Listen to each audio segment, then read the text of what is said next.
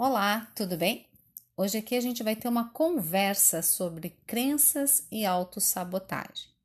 Porque se a gente não olha para as nossas crenças, principalmente as crenças limitantes, e seguimos com o nosso projeto de vida, nosso projeto de mudança, o projeto que a gente está sonhando, ou um novo projeto, a gente corre um grande risco de se repetir.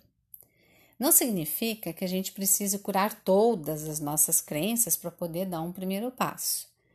E também não significa que a gente precisa curar todas, todos os nossos padrões antes de iniciar qualquer projeto ou mudança que a gente queira. Sempre teremos coisas durante todo tra toda a nossa trajetória para mudar, clarear e aprender mais.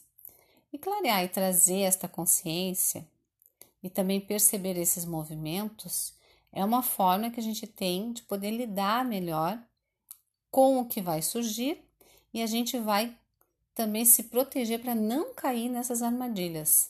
Ou até se a gente cair nas armadilhas das crenças, saímos logo, porque logo a gente já tem esse conhecimento e vamos clarear e sairemos delas.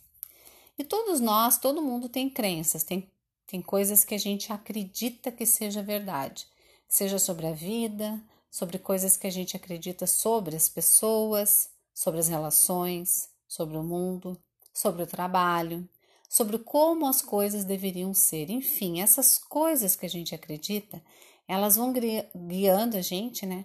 Como a gente age. Elas vão fazendo recortes do que a gente enxerga e até mesmo do que a gente não enxerga.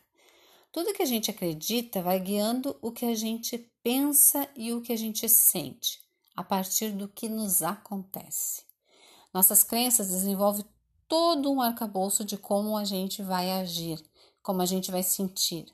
Vai até gerar reações químicas cerebrais, vão até produzir emoções e essas emoções elas vão reforçando o que a gente vai aprendendo, o que a gente vai fazendo. Nossos comportamentos vão reforçando certas crenças e vão também determinando muito do que a gente faz, sente e vive. Quando as crenças são limitantes, elas vão fazendo com que a gente sempre se repita quando são crenças positivas, mobilizam o nosso crescimento. Elas vão ajudar a gente a evoluir. Nem tudo que a gente acredita é negativo. Tem crenças nossas que elas nos mobilizam. Por exemplo, quando buscamos crescimento, nos abrimos para ajudar até mesmo nós, né, mesmos, mas também os outros. E acreditamos no próprio movimento do desenvolvimento e do crescimento. No final, iremos tirar um aprendizado de qualquer situação. Seremos uma pessoa que vai se orientar para o aprendizado. Mas aqui nós vamos conversar para que a gente compreenda melhor as nossas crenças limitantes.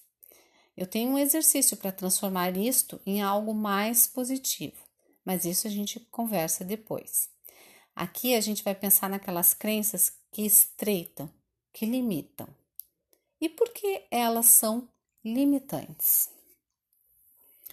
A gente vive num campo de infinitas possibilidades. Essas crenças que limitam, elas vão estreitar nosso campo de possibilidades, elas vão nos dizer: é só isso que existe. É assim que a vida é. Não existe outra forma que as coisas possam ser. Porque é isso que essas crenças fazem. Elas dizem que a realidade só tem uma face, e fa aquela face que você acredita e ponto. Você consegue identificar crenças que são desta forma? Esse olhar de realidade que só tem um jeito de enxergar as coisas? Algumas crenças a gente já sabe que são limitantes, outras são disfarçadas.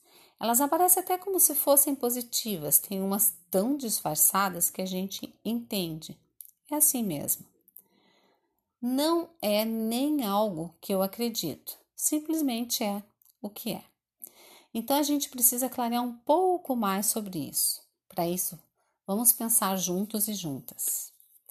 Que crenças que a gente pode localizar que você tem ou que já teve em algum momento da sua vida se não quiser pensar só nas crenças suas, pensa aí nas crenças que você percebe em outras pessoas e que limitam, que você percebe que limitam as pessoas. Crenças que você localiza, que limitam o olhar de qualquer pessoa. Puxa isto aqui e limita as minhas possibilidades. Quais são as crenças que você acredita, que você observa que limitam as possibilidades das pessoas? Vamos pensar num exemplo aqui. A crença de que as coisas precisam vir através de muito esforço. A gente cresce ouvindo isso e passa a acreditar nisso quando ela está diante de uma situação. Pode até tender a complicar as situações porque ela entende que as coisas só serão boas se elas vier, virem com muito esforço. As crenças têm este poder. A gente vê uma crença ali, a pessoa começa a agir para confirmar aquele tipo de crença. Este é um problema da crença também. Não só a gente vai ver a realidade sobre aquele prisma quando não tiver bem daquele jeito. A gente vai se esforçar para caber na nossa realidade. Aí eu te pergunto: crenças que você já observou em você.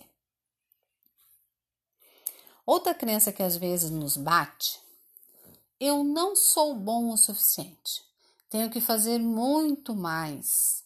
Essa também tem a ver com essa questão do esforço. Não sou merecedor, não sou merecedora. Preciso fazer muito mais para merecer qualquer reconhecimento. Isto aqui é o mínimo sempre esta percepção de que o que eu estou fazendo não tem muito valor, assim como a crença de ah, nada vem de graça.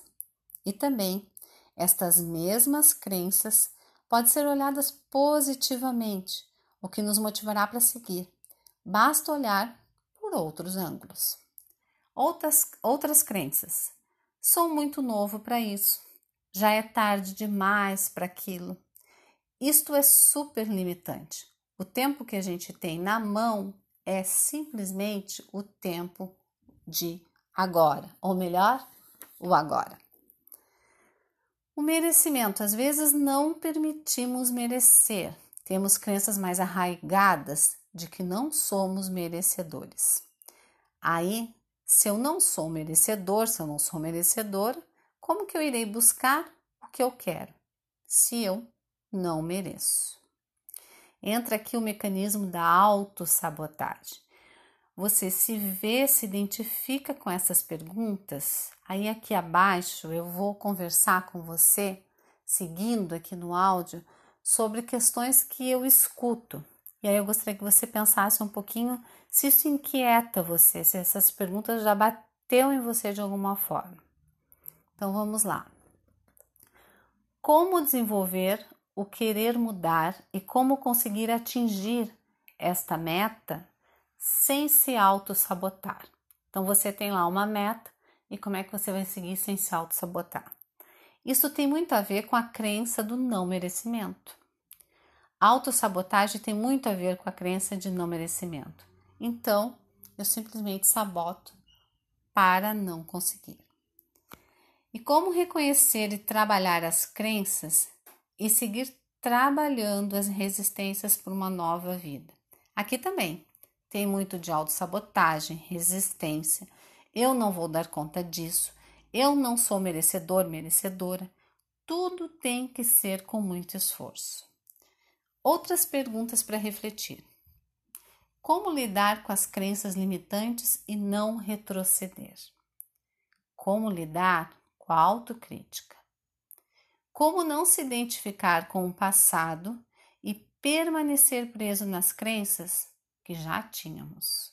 Enfim, muito de autossabotagem, muito disso que já aciona as crenças que a gente tem. O melhor caminho para as crenças é procurar não lutar contra ela. Pois quando lutamos, quando estamos lutando contra ela, Estamos contra nós mesmos. Quem irá vencer, vencer se eu estou lutando comigo mesmo? Então, melhor que lutar é a gente clarear É a gente saber e a gente reconhecer o terreno e saber onde a coisa tá. Então, se você já fez o exercício prático das crenças, você já está mais familiarizado com esse processo. Se você ainda não fez, sugiro que você siga com o próximo áudio e faça, analise, pense e se desenvolva. Um afetuoso abraço, bora fazer o exercício e tudo de bom. Roseli Max.